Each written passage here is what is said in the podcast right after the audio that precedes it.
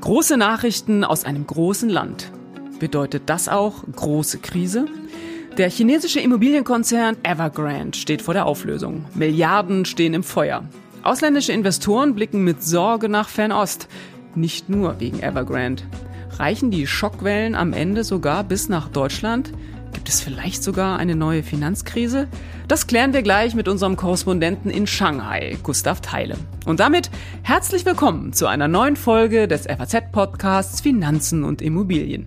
Mein Name ist Inken Schönauer. Und ich bin Dennis Kremer. Schön, dass Sie dabei sind an diesem Dienstag, den 30. Januar. Dennis, in China wackelt Evergrande, auch nicht erst seit gestern, muss man sagen. Aber die Frage ist ja, jetzt sind sie sozusagen gefallen. Also dieser Konzern, ich habe gerade in der Anmoderation gesagt, ist in Auflösung.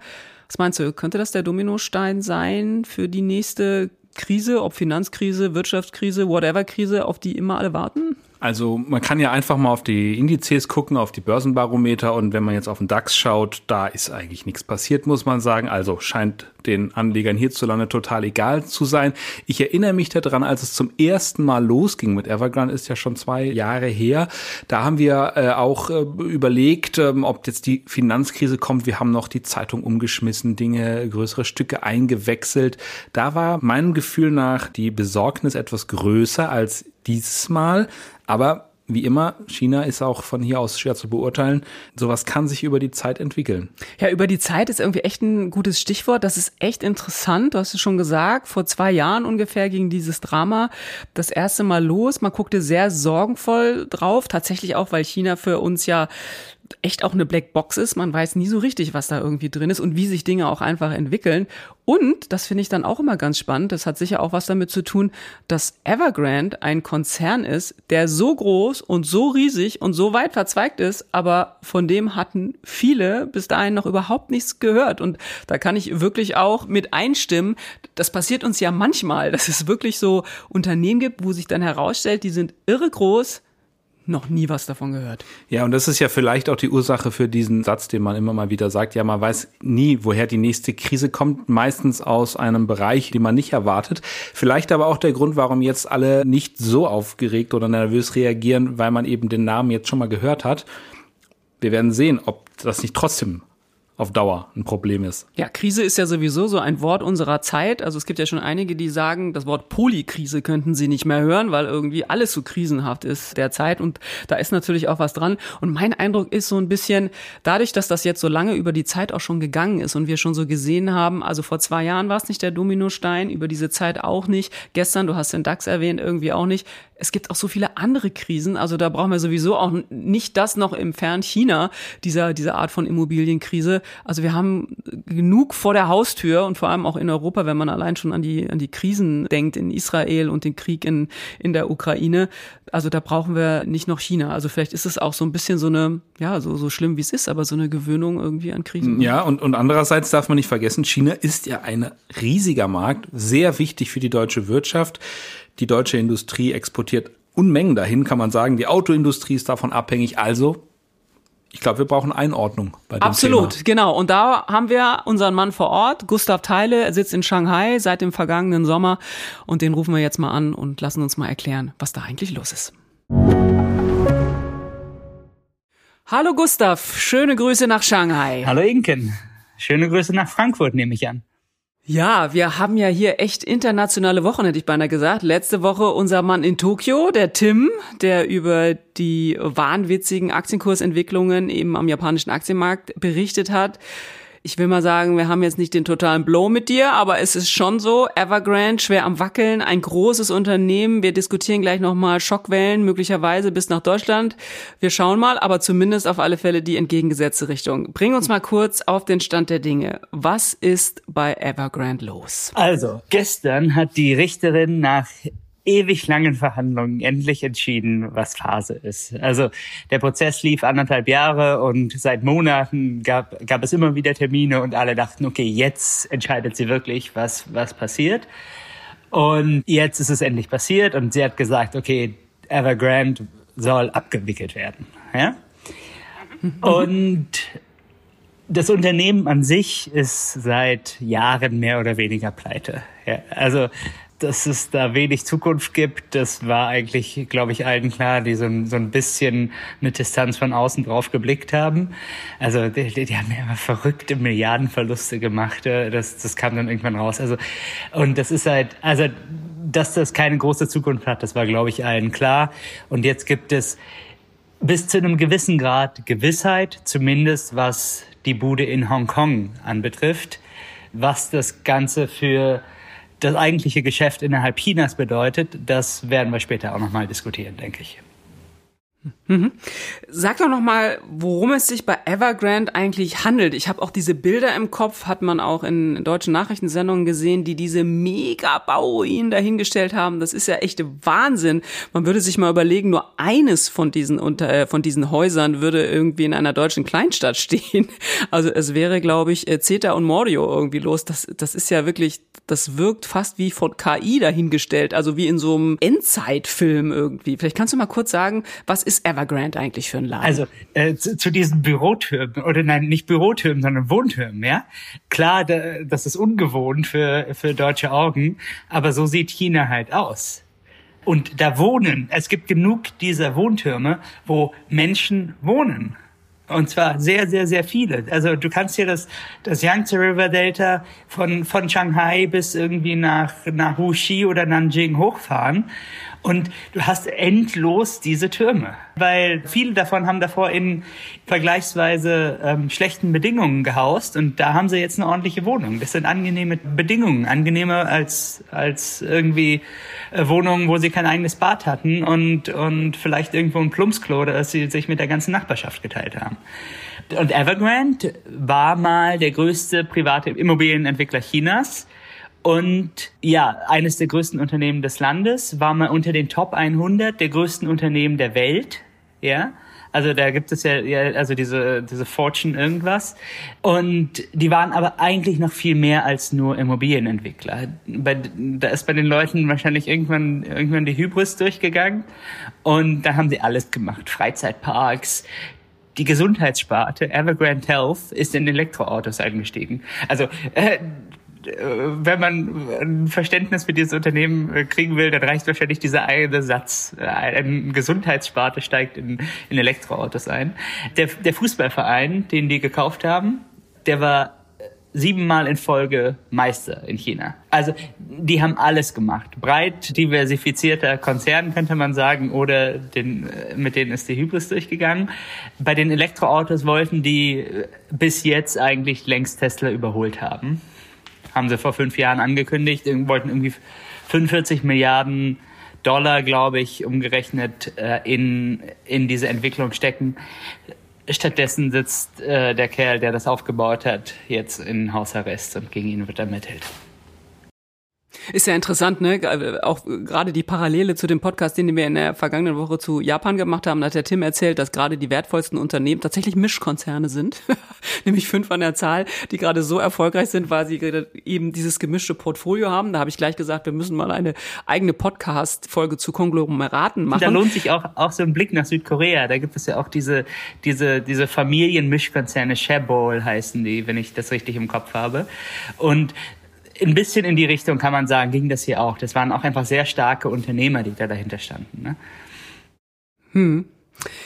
Du hast gerade schon gesagt, diese Richterin hat jetzt beschlossen, Evergrande gilt es aufzulösen. Man fragt sich ja so ein bisschen, darf die das eigentlich? Also darf man das einfach so beschließen, dass so ein großer Konzern jetzt einfach mal so, so aufgelöst wird?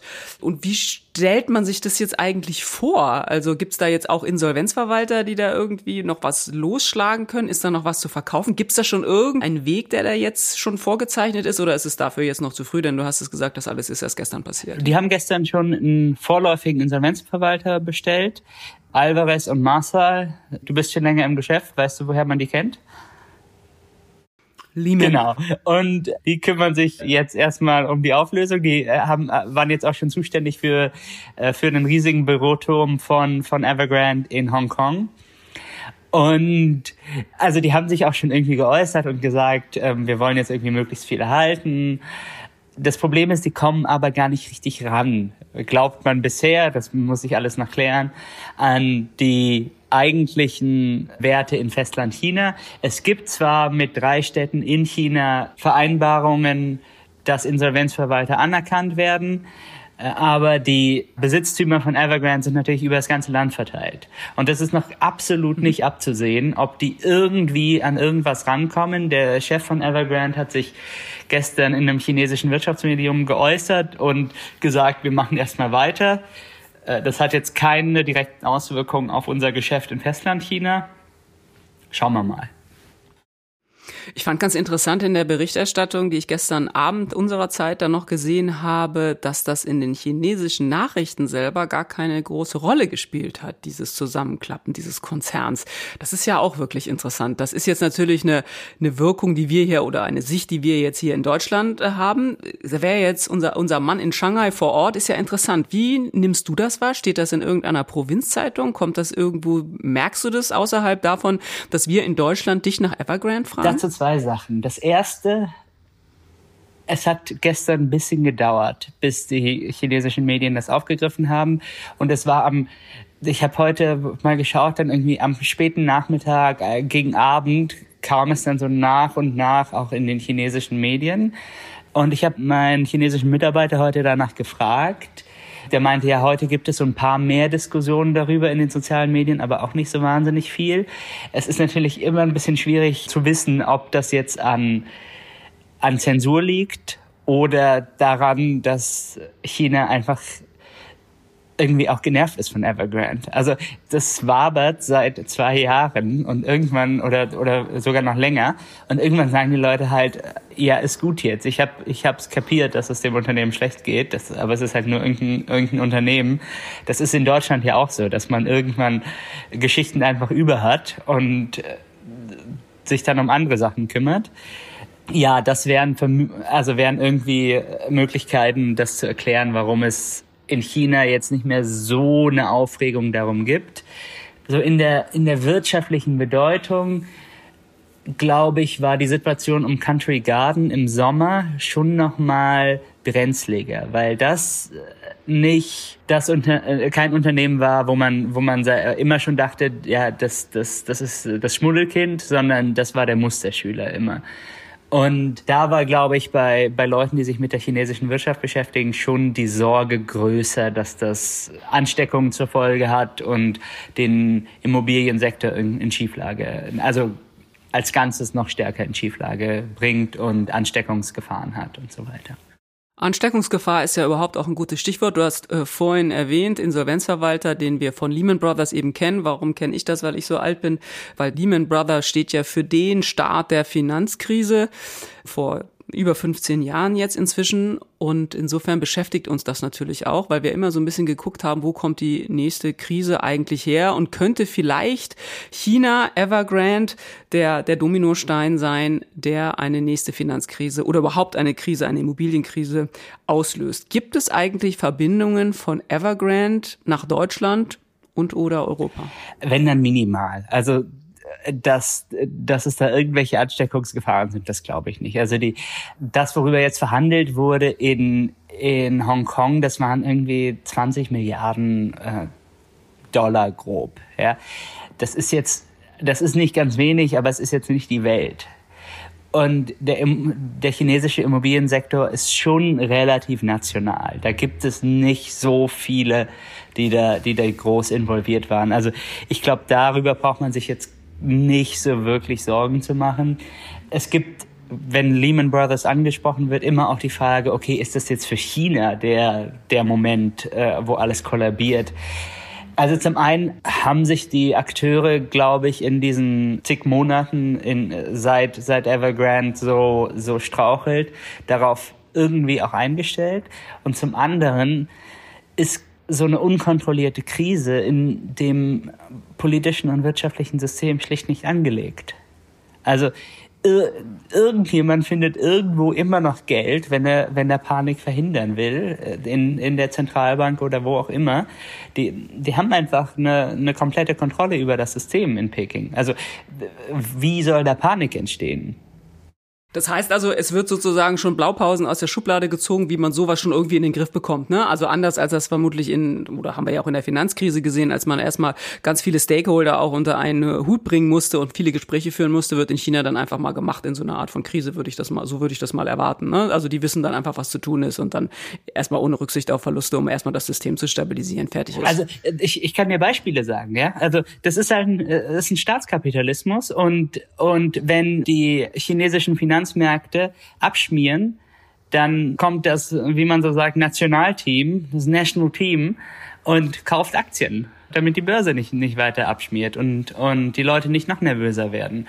Dann gibt's Order äh, aus, aus Peking, dass die Leute kein, äh, nicht Net Seller sein dürfen, also nicht netto mehr verkaufen dürfen an, der, an den Finanzmärkten, als sie kaufen um die, um die Aktien zu, äh, zu stützen, die Aktienmärkte. Also das ist, glaube ich, einfach nicht angelegt, dass es da irgendwie eine unkontrollierte Panik gibt.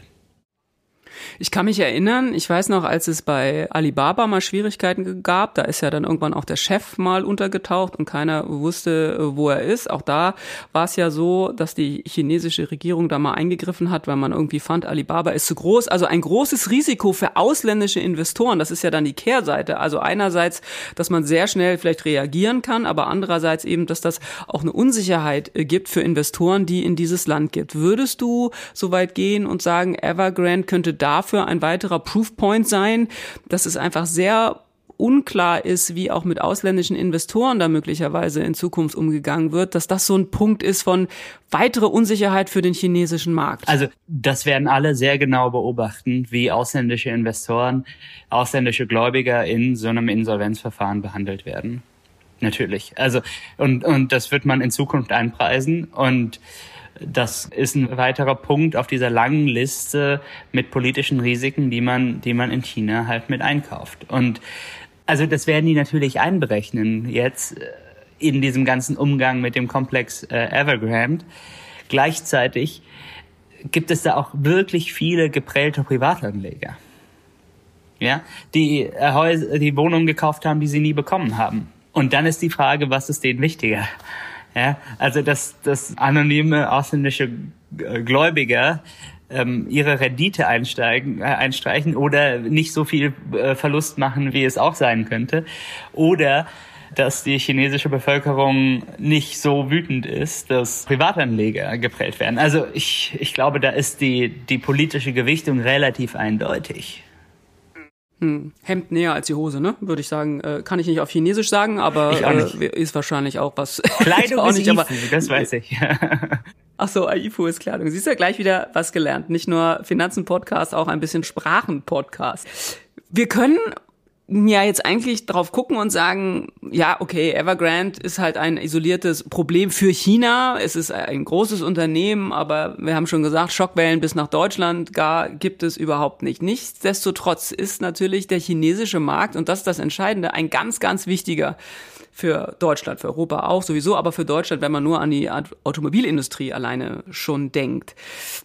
Also insofern beschäftigt uns natürlich, was auf dem chinesischen Markt passiert. Hast du den Eindruck, da könnte noch so ein bisschen mehr kommen? Also Evergrande muss ja nicht alleine bleiben. Wir schreiben über, oder du vor allem, über die wirtschaftlichen Entwicklungen in China, dass es da turbulent zugeht, auch nicht erst seit ein paar Tagen oder seit ein paar Wochen. Also ist das sozusagen ein weiteres Puzzleteil in diesem aufziehenden Wolkengewittersturm, der uns da möglicherweise noch bevorstehen könnte? Auch da gibt es verschiedene also Wege, wie man darüber nachdenken kann.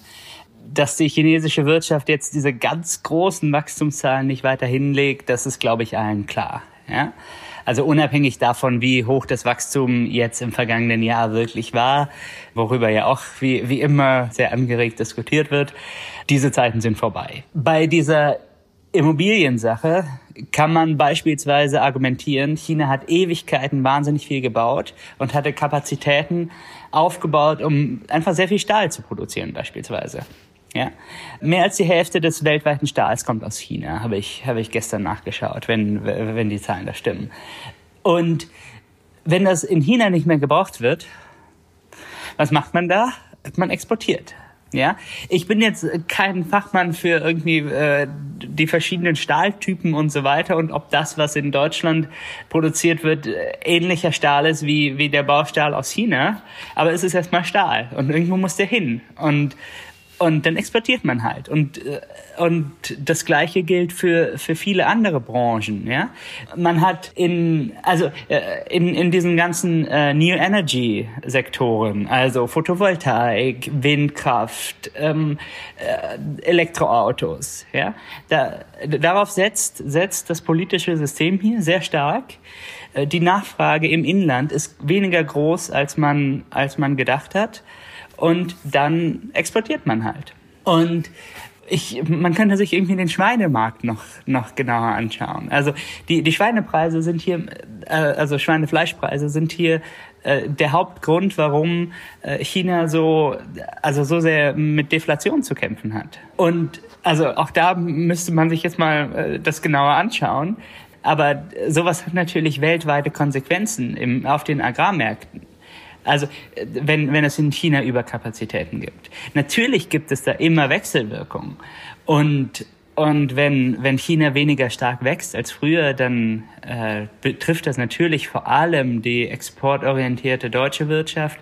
Das, was China produziert, ist, ist immer besser, ist in immer komplizierteren Sektoren, in denen Deutschland bisher sehr stark war, Maschinenbau und so weiter, Autos und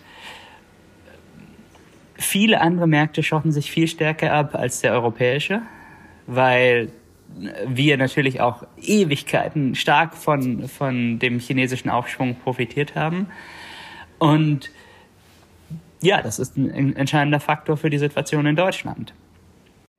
Ja, das heißt aber eben auch tatsächlich, du hast es schon gesagt, Wechselwirkung. Deswegen ist Evergrande eben nicht nur Evergrande, sondern strahlt auf den gesamten Immobiliensektor aus und zeigt aber eben tatsächlich auch was oder sagt etwas über die wirtschaftliche Entwicklung und den wirtschaftlichen Status in China. Umso wichtiger ist es, dass die FAZ einen Korrespondenten direkt vor Ort hat in Shanghai, der vielleicht noch nicht alles versteht, aber seine Augen auf hat und vor Ort die Sache beobachtet. Gustav, ganz herzlichen Dank. Bei dir ist es schon spät abends.